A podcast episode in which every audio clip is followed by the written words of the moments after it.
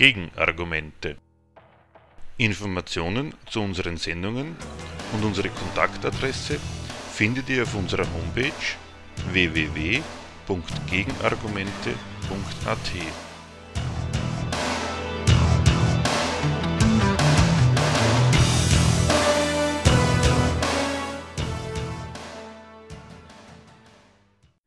Die Themen der heutigen Sendung. Im ersten Beitrag mit dem Titel Womit Europa für sich wirbt, kein Grund zur Dankbarkeit, analysieren wir die Slogans Europa ist ein Friedensprojekt, Europa ist die Überwindung des Nationalismus und Europa ist eine Wertegemeinschaft.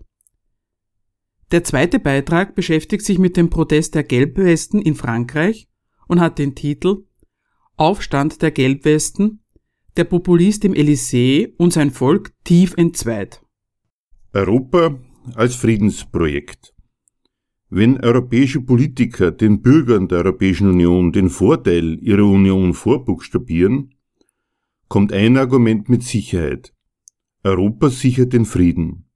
Krieg zwischen den Staaten Europas sei wegen der Existenz der Europäischen Union unvorstellbar. Die Menschen hätten daher allen Grund, froh und der Europäischen Union dankbar zu sein. Im Original klingt das auf der Homepage der Europäischen Union etwa so. Unsere Väter und Großväter zogen noch in den Krieg. Wir leben heute in dem Luxus, den europäischen Nachbarn vertrauen zu können. Ein Krieg innerhalb der EU ist unvorstellbar. Ost- und Westeuropa sind vereint. Das gemeinsame Haus Europa sichert den Frieden. Welch ein Geschenk, oder. Und das ist der wichtigste Grund für das vereinte Europa von heute, dass es nie wieder Krieg gibt, dass der Frieden bleibt.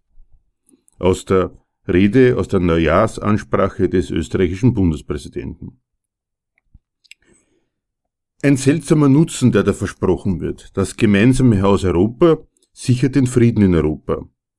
Man soll allen Ernstes die Europäische Union darüber würdigen, dass ihre Mitgliedstaaten seit Jahrzehnten keinen Krieg gegeneinander angezettelt haben. Wer die Europäische Union dafür schätzt, dass sie den Staaten eine fast 70-jährige Friedensperiode geschenkt hat und fürchtet, dass mit einem Scheitern der Union auch ihre Friedensgarantie scheitert, der soll, anstatt sich in der Union wohlfühlen, eher über die europäischen Vaterländer erschrecken. Wenn für die die Öffnung, Erschließung und Einordnung der Nachbarn in eine gemeinsame Rechtsordnung tatsächlich die Alternative zu deren gewaltsamer Unterwerfung unter die eigene Hoheit ist, und wenn Gewalt zwischen den Staaten wieder droht, sobald der Weg der Integration verlassen wird, dann sagt das auch etwas über die Idylle, die durch diese Integration ins Werk gesetzt wird. Wenn Europa verhindert, dass die Mitgliedstaaten wieder Krieg gegeneinander führen, dann unterstellt das die jedermann auch bekannten Gegensätze zwischen den Nationen. Dann ist unterstellt, dass denen der kriegerische Übergang dem Grund und dem Willen nach zuzutrauen ist. Statt sich den Gegensätzen, den gar nicht weiter ausgeführten, aber doch wohl vorhandenen Gründen für lauter unzivile Übergänge zu widmen, soll man diese Staaten dafür beglückwünschen, dass sie das, bisher nicht gemacht haben. Die ideologische Logik dieser Unlogik vor dem Gesichtspunkt kein Krieg verblasst alles, was einen an dem Frieden stören könnte und stört. Nicht Skepsis hinsichtlich der Absichten der Staaten Europas und der Natur ihres Zusammenschlusses ist angesagt, gezielt wird auf ein großes Ja zur Union, ganz ohne, ohne jedes Wenn und Aber. Jede Frage nach dem persönlichen Nutzen bzw. Schaden aus der politischen und ökonomischen Ordnung verbietet sich im Angesicht der an die Wand gemalten Kriegsgefahr. Das Lob, das gemeinsame Haus Europas sichert den Frieden, ist ein sehr widersprüchliches. Dieselben Staaten, denen man einerseits politische und ökonomische Interessen bescheinigt, die offensichtlich nichts an kriegsträchtiger Schärfe verloren haben, soll man andererseits als diejenigen würden, die vor einer Kriegsgefahr warnen und nichts anderes als Frieden im Verhältnis zueinander vorhaben. Damit ist aber recht eigentlich ein Rätsel formuliert. Wenn der bestimmende Zweck der Europäischen Union wäre, dass es nie wieder Krieg gibt, wie es der Bundespräsident van der Bellen in seiner Neujahrsansprache behauptet, wieso haben Sie für dieses Anliegen eine ganze politische und wirtschaftliche Union mit all ihren bekannten Implikationen gegründet? Wäre es nur darum gegangen, im Verhältnis zueinander Krieg als Mittel zur Geltendmachung ihrer Interessen auszuschließen, hätte es dafür doch die tatsächlich stattgefundene Integration nicht gebraucht. Diese Integration besteht doch nicht darin, dass etwas, Krieg, nicht stattfand, sondern dass einiges stattfand. Ein Binnenmarkt wurde geschaffen, auf dem Deutschland und ein paar andere Länder sich die Kaufkraft des ganzen Kontinents aneignen und immer mehr Wachstum und Geschäft bei sich konzentrieren, während andere Länder Deindustrialisierung und Arbeitslosigkeit ernten. Und eine Währung, die die Finanzkraft der Europäischen Zentralmacht Deutschland gigantisch steigert, während andere Staaten wegen ihrer Unterordnung unter die Bedingungen der harten Währung in Dauerkrisen versinken und verarmen. Wieso die europäischen Staaten ihre gegensätzlichen Interessen zwar nicht aufgegeben, aber im Interesse an dieser Union doch so weit relativiert haben, dass Krieg als von ihnen ins Auge gefasste Möglichkeit ihrer zwischenstaatlichen Auseinandersetzung für sie nicht in Frage kommt, wofür es die Union braucht, warum der innereuropäische Friede auch heute mehr als 60 Jahre nach den römischen Verträgen so wichtig ist, kann man der Rede des österreichischen Bundespräsidenten bei den Stuttgarter Europatagen im November 2018 entnehmen. In dieser Rede heißt es, Nationale Souveränität aller 19. Jahrhundert ist etwas, was ich für eine Illusion halte. Warum? Europa ist viel zu klein, um in Kleinstaaterei zurückzuverfallen. Freiwillige Verzwergung nach dem Modell Boris Johnson, UKIP, Le Pen ist das Letzte, was wir brauchen. Es muss uns klar sein, dass wir nur gemeinsam in transnationalem Verband mit allen anderen Mitgliedstaaten unsere Interessen und Prioritäten auf der internationalen Ebene mit Nachdruck und Gewicht vertreten können. Wem auch immer gegenüber. Das können von Fall zu Fall die Vereinigten Staaten von Amerika sein, es kann Russland sein, es kann auch China sein. Zitat Ende. Die Europäische Union in Frage zu stellen, hält er für einen schweren Fehler.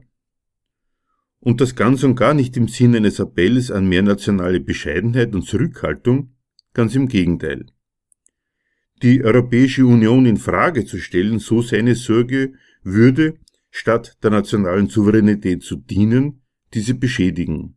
Für die sieht er nämlich ein viel ausgreifenderes Betätigungsfeld als bloß die unmittelbare Nachbarschaft. Österreich, und nicht nur Österreich, braucht dieses Europa, um den Weltmächten, allen voran den USA und Russland, aber auch China vergisst er nicht zu erwähnen, ökonomisch und politisch auf Augenhöhe begegnen zu können. Europa braucht es, um diesen Großmächten Parole bieten zu können. Kleinere Brötchen zu packen hielt er für einen Österreich wie allen anderen europäischen Staaten alles andere als gut zu Gesicht stehenden Akt der, wie er sagt, Selbstverzwergung. Ein Programm der Bescheidenheit und der Zurückhaltung sieht anders aus. Eines kann man dieser Aussage in Sachen Notwendigkeit der Europäischen Union entnehmen. Alle europäischen Staaten lassen sich auf die Vergemeinschaftung von immer mehr Politikfeldern bloß deshalb ein, weil sie sich davon einen Zuwachs an über Europa hinausgehender, an weltweiter Konkurrenzfähigkeit erhoffen und erwarten. Europa ist für alle bloß so gut, wie es sich als Mittel für sie als Nation bewährt. Die Relativierungen an den Interessen der Partnerstaaten, die Abstriche in Sachen Feindschaft untereinander machen daher alle nicht, weil sie aus der Geschichte gelernt hätten, sondern einzig im Interesse ihrer weit ausgreifenderen ökonomischen und politischen Interessen. Die Kehrseite des friedlichen Europas ist daher der ausgreifende Anspruch dieser Staaten, in allen Gewaltaffären der Welt zumindest mitreden zu wollen. Nun zum Slogan Das gemeinsame Europa sei die Überwindung von Nationalismus. Dazu ein Zitat aus einem Interview mit Ottmar Karas, dem Spitzenkandidat der ÖVP bei den aktuellen Europawahlen, in den Salzburger Nachrichten vom September 2018. Der Nationalismus ist das Krebsgeschwür Europas. Wir brauchen den solidarischen Zusammenhalt innerhalb der EU. Dafür wurde sie gegründet, zur Überwindung des Nationalismus. Zitat Ende. Ausgerechnet das Programm, aus Europa einen Superstaat und einen Global Player auf der internationalen Bühne zu machen, der Maß nimmt an der ökonomischen und politischen Macht der USA, ein Programm, für das jeder einzelne Staat für sich zu klein ist, soll man sich als Absage an Nationalismus vorstellen. Unsere These, die wir im Folgenden einlösen wollen, lautet, gerade der aktuelle innereuropäische Streit über Ausbau bzw. Vertiefung versus Rückbau der Union gibt ein beredtes Zeugnis davon, dass es sich bei dem Projekt Europa nicht um eine Überwindung, sondern um Alternativen von Nationalismus handelt. Wenn heute in und von einzelnen Mitgliedstaaten wieder mehr das Nationalstaatliche betont wird, dann ist dem zu entnehmen, dass die Gemeinschaft aus Nationalstaaten besteht, die das europäische Projekt an ihrem nationalen Nutzen messen. Dazu versteht sich auch der als Kritiker des Nationalismus auftretende österreichische Bundespräsident van der Bellen. Zitat es gibt aber nun wieder Parteien, Gruppierungen und Personen, die finden, dass die Europäische Union aus unterschiedlichen Gründen obsolet wäre. Nationale Souveränität sollte dem europäischen Gedanken vorgehen, meinen diese Personen. Diesen Standpunkt kann man schon vertreten, wenn man nicht vergisst hinzuzufügen, dass der europäische Zwergstaat sehr allein ist, wenn er allein ist. Und im Weltmaßstab sind alle europäischen Staaten, es tut mir leid, das hier aussprechen zu müssen, aber im Weltmaßstab sind alle europäischen Staaten klein, sehr klein. Zitat Ende. Aus einer Rede von Bundespräsident Alexander van der Bellen anlässlich der Veranstaltung Rede zu Europa in Stuttgart im November 2018. Wie die FPÖ argumentiert er vom Standpunkt des nationalen Nutzens Österreichs, kommt nur zu einem anderen, gegenteiligen Schluss. Angesagt sei der Ausbau der Europäischen Union und nicht ihr Rückbau. Er hält den Vertretern von mehr nationaler Souveränität entgegen, dass sie als europäischer Zwergstaat im Weltmaßstab nichts hermachen würden. Der wirkliche Nationalismus, der der Standorthüter, werde doch dank der Integration in den Supranationalismus einer EU als Block, die mit ihrer Stärke den Nationen nützt, besser bedient als durch nationale Eigenbrötelei. Von wegen daher, dank Europäischer Union sei der Nationalismus der Mitgliedstaaten abgeschafft. Die Wahrheit ist, lauter nationale Egoismen haben sich als supranationale Ordnung zusammengetan, um national zu gewinnen. Der nationale Nutzen der europäischen Einigung auf Binnenmarkt und gemeinsame Währung fällt nach der Finanz- und Eurokrise immer deutlicher zutage tretend, für die EU-Mitgliedstaaten sehr unterschiedlich aus. So radikal die Mitgliedstaaten die kapitalistische Standortkonkurrenz zwischen sich freigesetzt haben, so radikal fällt die Scheidung aus, die sie darüber unter sich herbeigeführt haben. Es liegt in der Natur jeder Konkurrenz, die Konkurrenten entlang ihrem Zweck und den zugelassenen Mitteln in Sieger und Verlierer zu scheiden. So gibt es im heutigen Europa Sieger und Verlierer. Verlierer, für die der Tausch Verzicht auf Souveränitätsrechte gegen Zugewinn materieller Souveränitätsmittel nicht aufgeht. Der Verzicht auf nationale Vorbehalte zugunsten eines europäischen Binnenmarkts und auf die nationale Geldhoheit zugunsten einer gemeinsamen Währung hat ihnen nicht den erhofften Zugewinn an ökonomischer Macht gebracht, sondern den ökonomischen Ruin. Siehe Beispiel Griechenland. Auf der anderen Seite gibt es Gewinner, die nicht nur mehr wachsen, sondern die, wie man am Streit zwischen Deutschland und Griechenland im Jahr 2015 um die Art und Weise der Bewältigung der Eurokrise studieren konnte, in die Rolle politischer Bestimmungsmächte hineingewachsen sind, die unter Verweis auf die Abhängigkeit der anderen von ihrer Garantenstellung fürs gemeinsame Geld den anderen Nationen diktieren können, wie sie zu wirtschaften haben. Ein Sonderfall ist Großbritannien, das ökonomisch sicher nicht den Verlierern zugerechnet werden kann und seine Entscheidung für den Brexit. Unzufriedenheit kommt dort dennoch auf, und zwar längs der Maßstäbe, an denen es die Union misst. Großbritannien misst die Europäische Union daran, ob letztere für Großbritannien die Restauration der alten Weltmachtrolle bringt und muss feststellen, dass die Stellung des Führungsduos Deutschland und Frankreich nicht gesprengt werden konnte. Das gemeinsame Europa bietet den beteiligten Nationen offensichtlich jede Menge Material für nationale Unzufriedenheit. Protagonisten der Europäischen Union wie van der Bellen halten den unzufriedenen Nationalisten in der EU die Notwendigkeit der EU als Bündnis gegen die großen Imperialisten der Welt entgegen. Zitat Freiwillige Verzwergung nach dem Modell Boris Johnson, UKIP, Le Pen, ist das Letzte, was wir brauchen. Es muss uns klar sein, dass wir nur gemeinsam im transnationalen Verband mit allen anderen Mitgliedstaaten unsere Interessen und Prioritäten auf der internationalen Ebene mit Nachdruck und Gewicht vertreten können.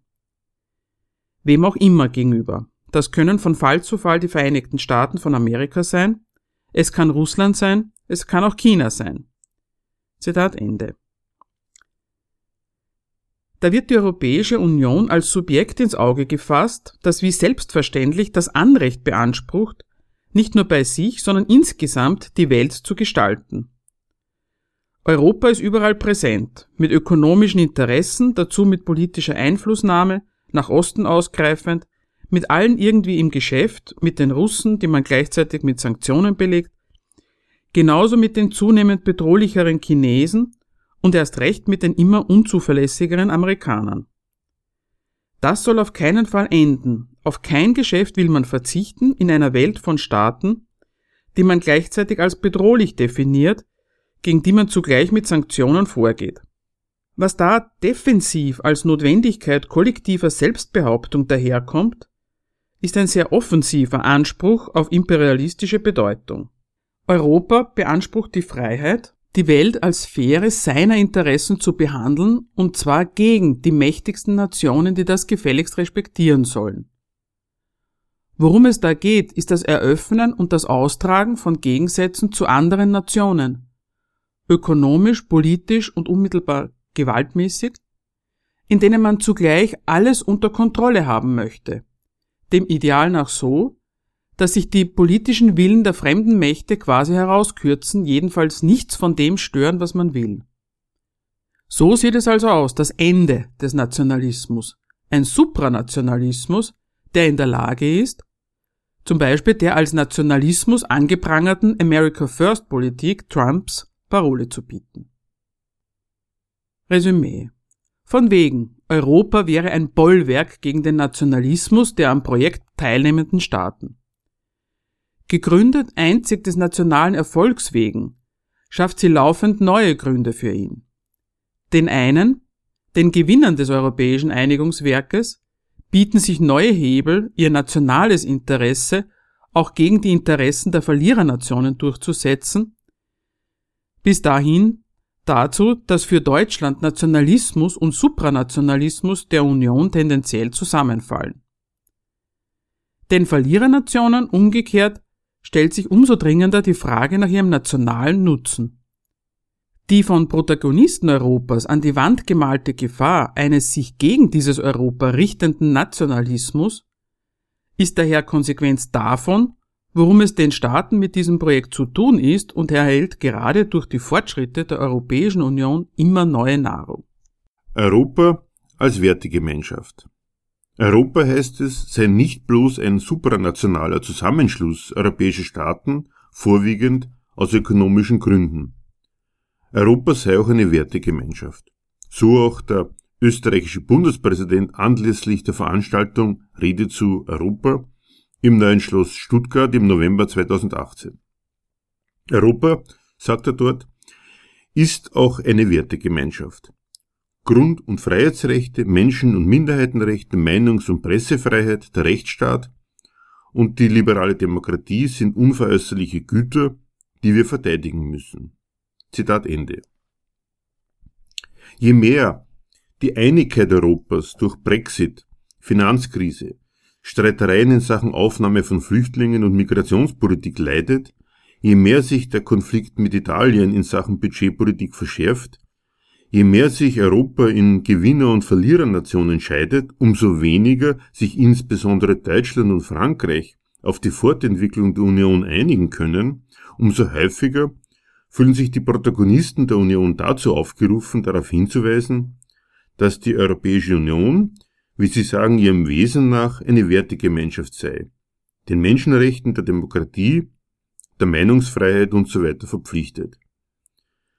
Was sich in Form solcher Bekenntnisse zu von kaum jemandem bestrittenen Werten, auf denen die Europäische Union gründet, ausdrückt, ist das Bedürfnis nach einer fraglos unverbrüchlichen, unwidersprechlich gültigen gemeinsamen Basis.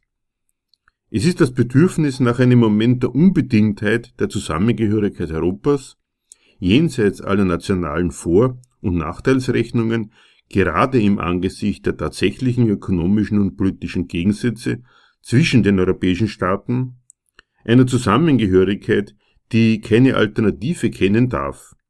Dafür ist die Berufung auf hohe und höchste Werte, die ob ihrer Güte auf fraglose Zustimmung zielen, genau das Richtige verblasst doch in ihrem Angesicht jede Nutzenerwägung als kleinlich. Inhaltlich handelt es sich bei den in Anschlag gebrachten Werten Menschenrechte, Rechtsstaat usw. So um idealisierte Fassungen des Verhältnisses von politischer Herrschaft und beherrschtem Individuum. Denken soll man sich die Menschenrechte als einen Dienst der Herrschaft an der vorausgesetzten menschlichen Natur, als Verpflichtung der Europäischen Union dazu, der wahren Natur der Menschen gerecht zu werden.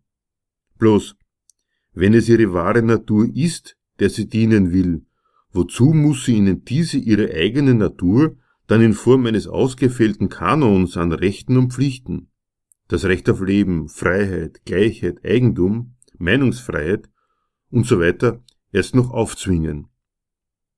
Was wird versprochen?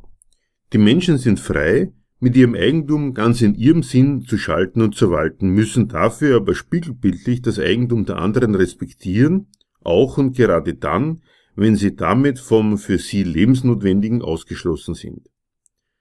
Für Unzufriedenheit der Menschen mit den Resultaten der so in Gang gesetzten Formen des Wirtschaftens ist dadurch ausreichend gesorgt.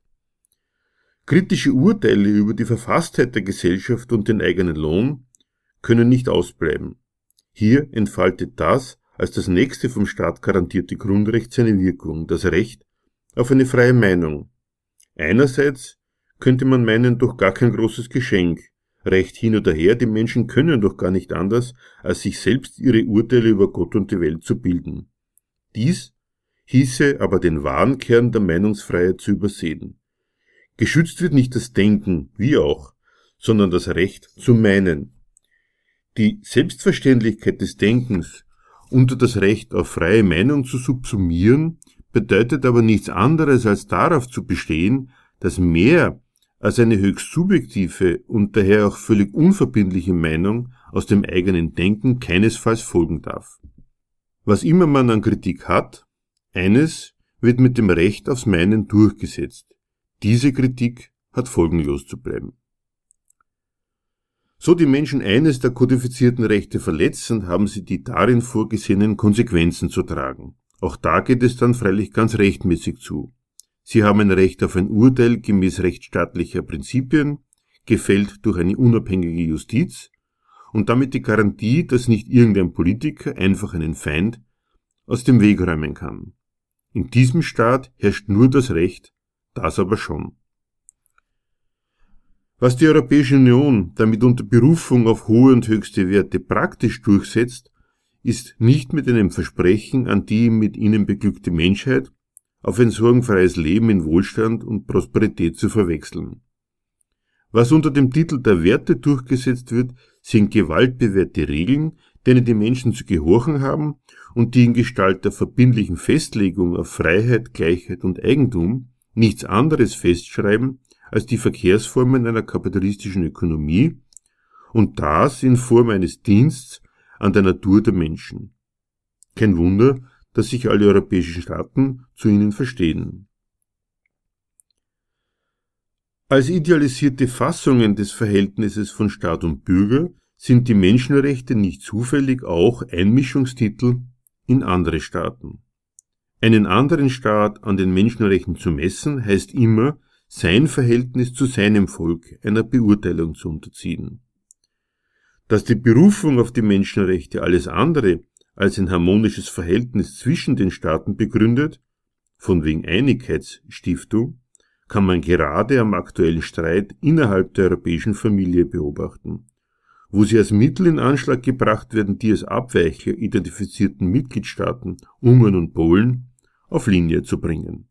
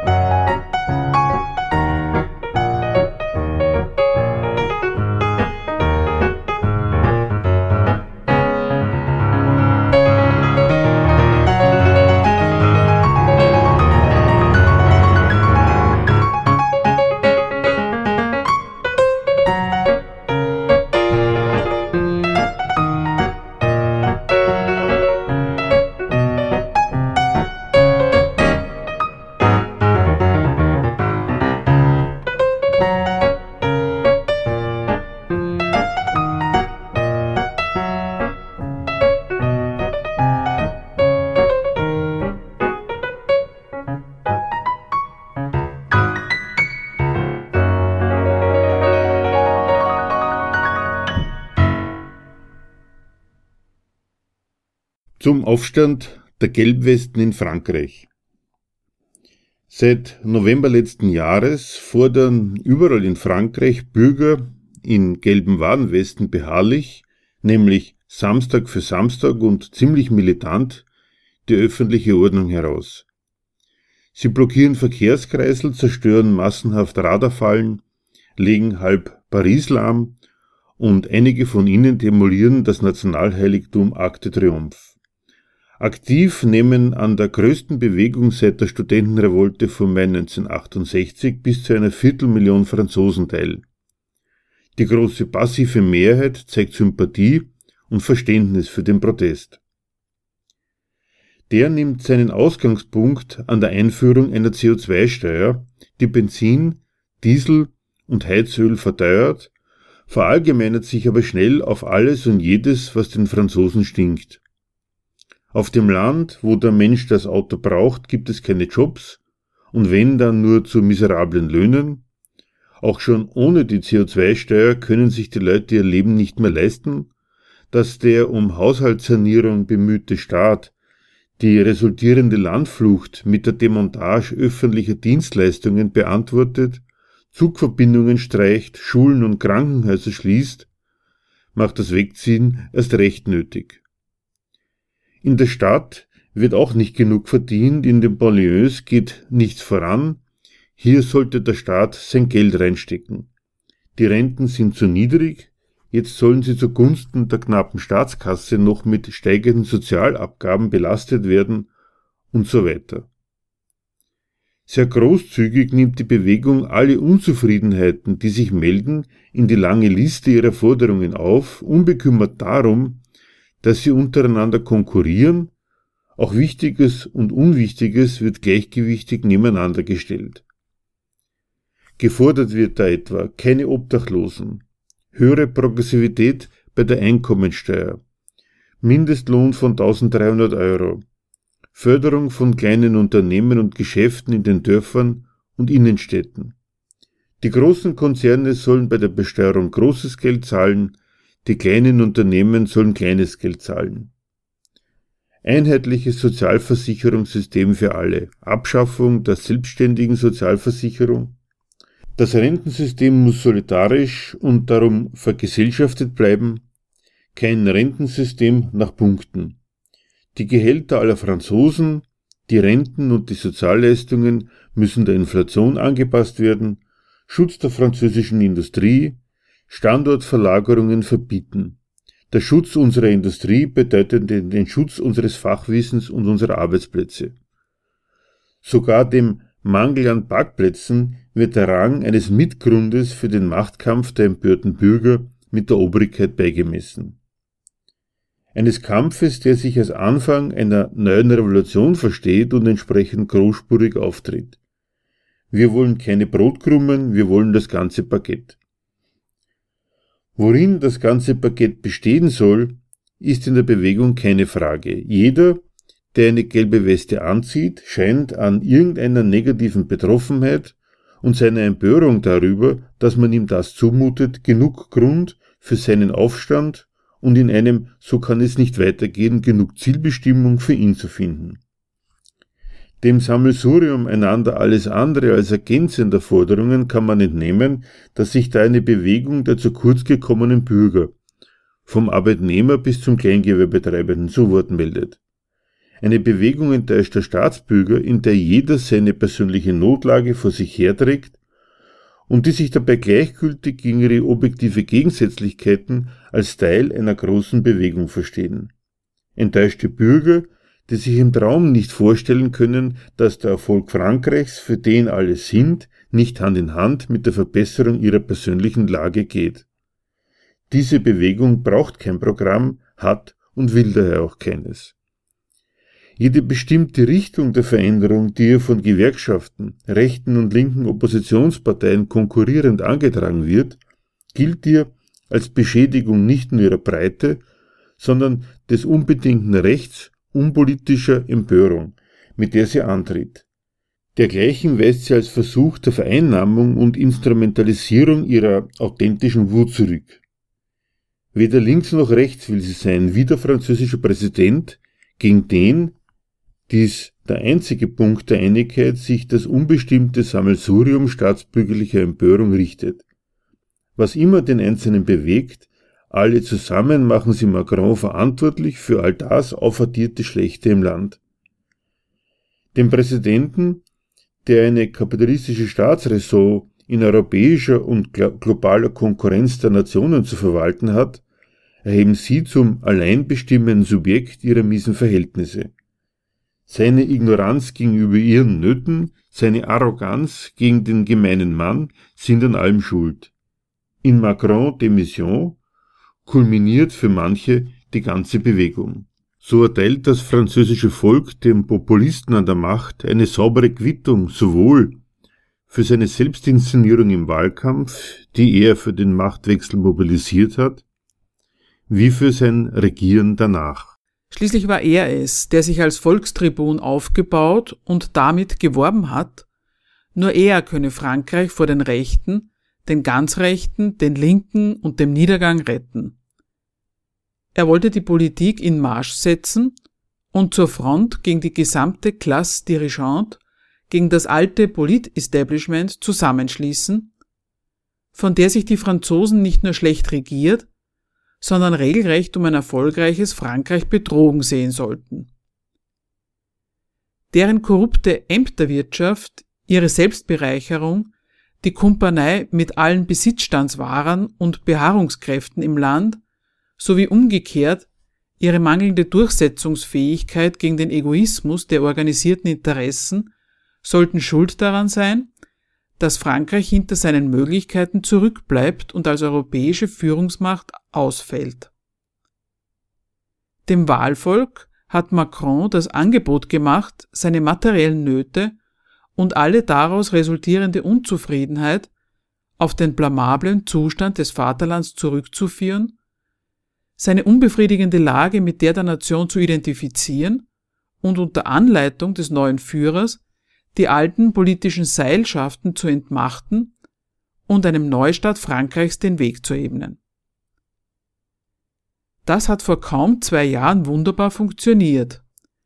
Der Retter der Nation gewann die Wahl und wurde dank der von ihm erst geschaffenen, ihm völlig ergebenen Präsidentenpartei und der überwältigenden Parlamentsmehrheit, die sie nur Wochen nach seinem Wahlsieg errang, mit einer außerordentlichen Machtfülle zum Durchregieren ausgestattet.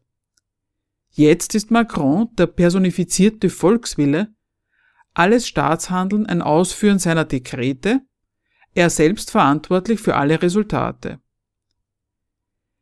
Die aktive Rolle des Volkes, das vereint mit der neuen Lichtgestalt alles Hemmende, Frankreichs Schwächende zu bekämpfen und wegzuräumen aufgefordert war, war schnell ausgespielt. Der Marsch, zu dem Macron die Republik mobilisierte, war einer in die Wahllokale. Gerade mal zwei Wahlgänge hat es gebraucht, um die alten Staatsparteien zu entmachten und zu marginalisieren und ihre Art Staat zu machen abzuschaffen. Ab dann liegt die patriotische Aufgabe der für die nationale Wiedergeburt mobilisierten Massen darin, die Wirkungen präsidialer Beschlüsse zu ertragen und mitzutragen. Das große Projekt, für das alles Nötige zu befehlen sie Macron ermächtigt haben, braucht ihren aktiven Einsatz für das Vaterland nicht mehr. Denn was der Präsident dafür anpackt und unternimmt, ist etwas furchtbar Normales. Macron, der Frankreich stärken und damit die Machtverhältnisse in der Europäischen Union aufmischen und zurechtrücken will, betreibt Gesundung seines Unionsstaates nach den Regeln dieses kapitalistischen Staatenbunds. Machtgewinn in der Eurozone ist gebunden an fiskalische Erfolgsmaßstäbe, die andere gesetzt haben und denen seine zu neuer Größe entschlossene Nation erstmal gerecht werden muss. Der großartige Aufbruch mündet in die üblichen Techniken kapitalistischer Standortkonkurrenz. Die Staatsführung ringt um die Leistungsfähigkeit ihrer Volkswirtschaft um ein günstiges Verhältnis von Wachstum und dem Stand der Staatsschulden und darüber um ihren Beitrag zur Stabilität der Gemeinschaftswährung und um ihre Freiheit zur Finanzierung ihres Haushalts.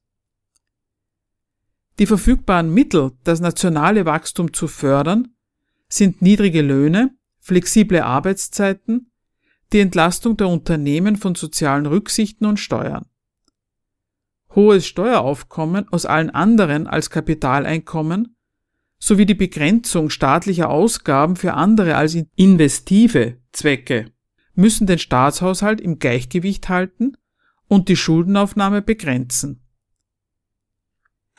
Die Bereitschaft seiner Wählerbasis, ihre schlechte Lage mit der der Nation zu identifizieren und sich für eine nationale Erneuerung ohne Rücksichten einzusetzen, beantwortet der Präsident mit der Trennung beider.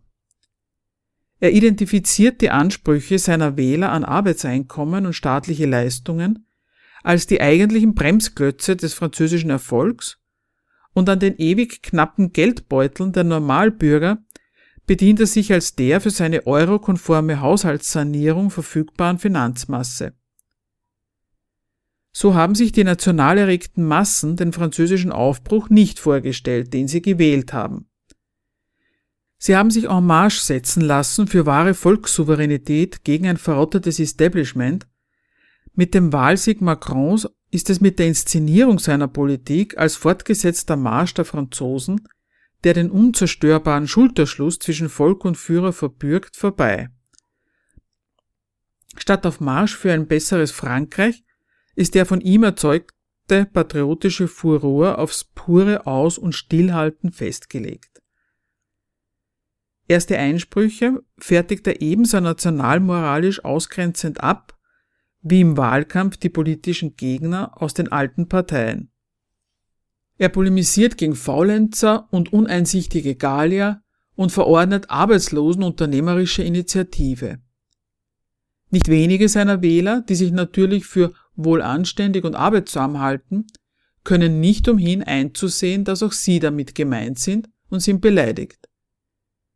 Jetzt trennen sie ihrerseits Macron von der nationalen Kraftanstrengung, zu der sie sich haben agitieren lassen, und erkennen in ihm nur noch den Repräsentanten übergriffiger Privatinteressen, den Präsidenten der Reichen, der bloß noch dazu in verschärfter Form das alte System fortsetzt. Der anhaltende, von breiter Sympathie getragene Protest zeigt Wirkung. Macron sieht ein, dass das Vertrauen des Volkes in seinen Führer, damit auch seine unbedingte Durchsetzungsfähigkeit gegenüber den übergangenen demokratischen Institutionen kaputt sind und irgendetwas davon erst wiedergewonnen werden muss. Er spricht zum Volk, verkündet mit einer gewissen Selbstkritik, dass er dessen Ruf verstanden habe und stellt klar, wie als Antrag nämlich in sein Reformprogramm, an dessen Notwendigkeit im Prinzip nicht zu rütteln ist, besser einsichtig zu machen. Militante Formen des Protests, denen er jede Legitimität abspricht, trennt er von berechtigten Sorgen anständiger Leute, für die er Verständnis und ein gewisses Entgegenkommen zeigt. Er räumt ein paar der Positionen, an denen sich die Empörung entzündet hat. Die Einführung der Dieselsteuer wird auf unbestimmte Zeit vertagt, der Mindestlohn auf Staatskosten um monatlich 100 Euro erhöht und auf die gesteigerte Sozialabgabe auf Renten wird zur Besänftigung der Gemüter erst einmal verzichtet. Dann geht der Präsident in die Offensive und settelt eine große nationale Debatte mit dem Volk über dessen Unzufriedenheit an. Formell noch immer der gewählte König, der sich an fast allen Institutionen vorbei mit seinen Untertanen austauscht, beauftragt er die allerunterste bürgernäherste Staatsebene, die Bürgermeister der Städte und Kommunen, ihm Zusammenkünfte mit ausgesuchten, einfachen Bürgern zu organisieren. Denen leider geduldig das präsidiale Ohr, damit sie ihm sagen, wo der Schuh drückt, was die Franzosen von ihrem Staat erwarten und mit ihm beratschlagen, wie das Gewünschte eventuell zu realisieren wäre. Vorerst ist also Schluss mit dem Beschwören der Volkseinheit, das den Erfolg der Nation ohne nähere Angaben als das selbstverständliche und verpflichtende Gemeinschaftsinteresse aller Franzosen abruft und in seinem Namen gegen die Erfolg und Nutzlosen hetzt. Wenn Macron Respekt vor den einfachen Menschen und ihren Sorgen äußert, kehrt er zurück zur demokratisch üblichen politischen Betreuung der Konkurrenzgesellschaft, in der jedes Privatinteresse sein Recht hat und sich artikulieren und einbringen darf, eben damit es sich an den ebenso berechtigten entgegenstehenden Konkurrenzinteressen anderer abarbeitet und selbst zur Einsicht in den Vorrang des kapitalistischen Nationalerfolgs als Bedingung der Entstehung aller Einkommen und der Finanzierbarkeit aller Ansprüche findet. Macrons Rückkehr zur demokratischen Technik der Politisierung und Unterordnung der Bürgerinteressen unter die Ansprüche der Nation denunziert sein forsches, populistisches Auftreten im Wahlkampf und danach als Attitüde. Das straft auch seine Krisendiagnose Lügen, dass das Land am Scheideweg zwischen dem endgültigen Niedergang und einer glänzenden Zukunft in einem französischen Europa stehe und nur ein radikaler Bruch mit der mediokren Vergangenheit es retten könne. Und auch der Aufbruch, den er dem Land verspricht und betreibt, fällt dadurch um ein paar Größenordnungen kleiner aus.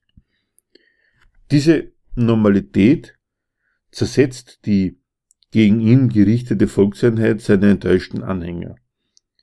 Viele geben sich mit den Konzessionen und dem ihnen erwiesenen Respekt zufrieden und nehmen ihren Alltag wieder auf. Andere bereichern die Demokratie des Landes um eine neue Wahlpartei, die sie gründen, wieder andere treten in existierende Parteien ein.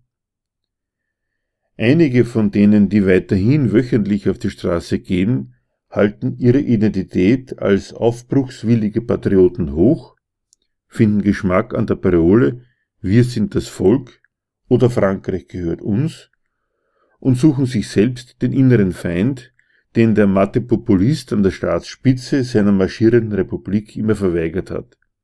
Sie gehen auf Juden los. Die übrigen Aktivisten sind damit konfrontiert, dass der Präsident die Entgleisung zum Anlass nimmt, die ganze Bewegung zu diskreditieren und sehen sich genötigt, ihren Forderungskatalog zu erweitern. Sie haben um ihre Wohlanständigkeit und Respektabilität zu kämpfen und demonstrieren jetzt nicht mehr nur gegen den Präsidenten und seine Politik, sondern auch noch gegen Fremdenfeindlichkeit, Homophobie und Antisemitismus. Grundlage dieses Beitrags war der Artikel Aufstand der Gelbwesten, der Populistin Mélisée und Le Peuple tief entzweit in der aktuellen Zeitschrift Gegenstandpunkt in der Nummer 1 aus dem Jahr 2019.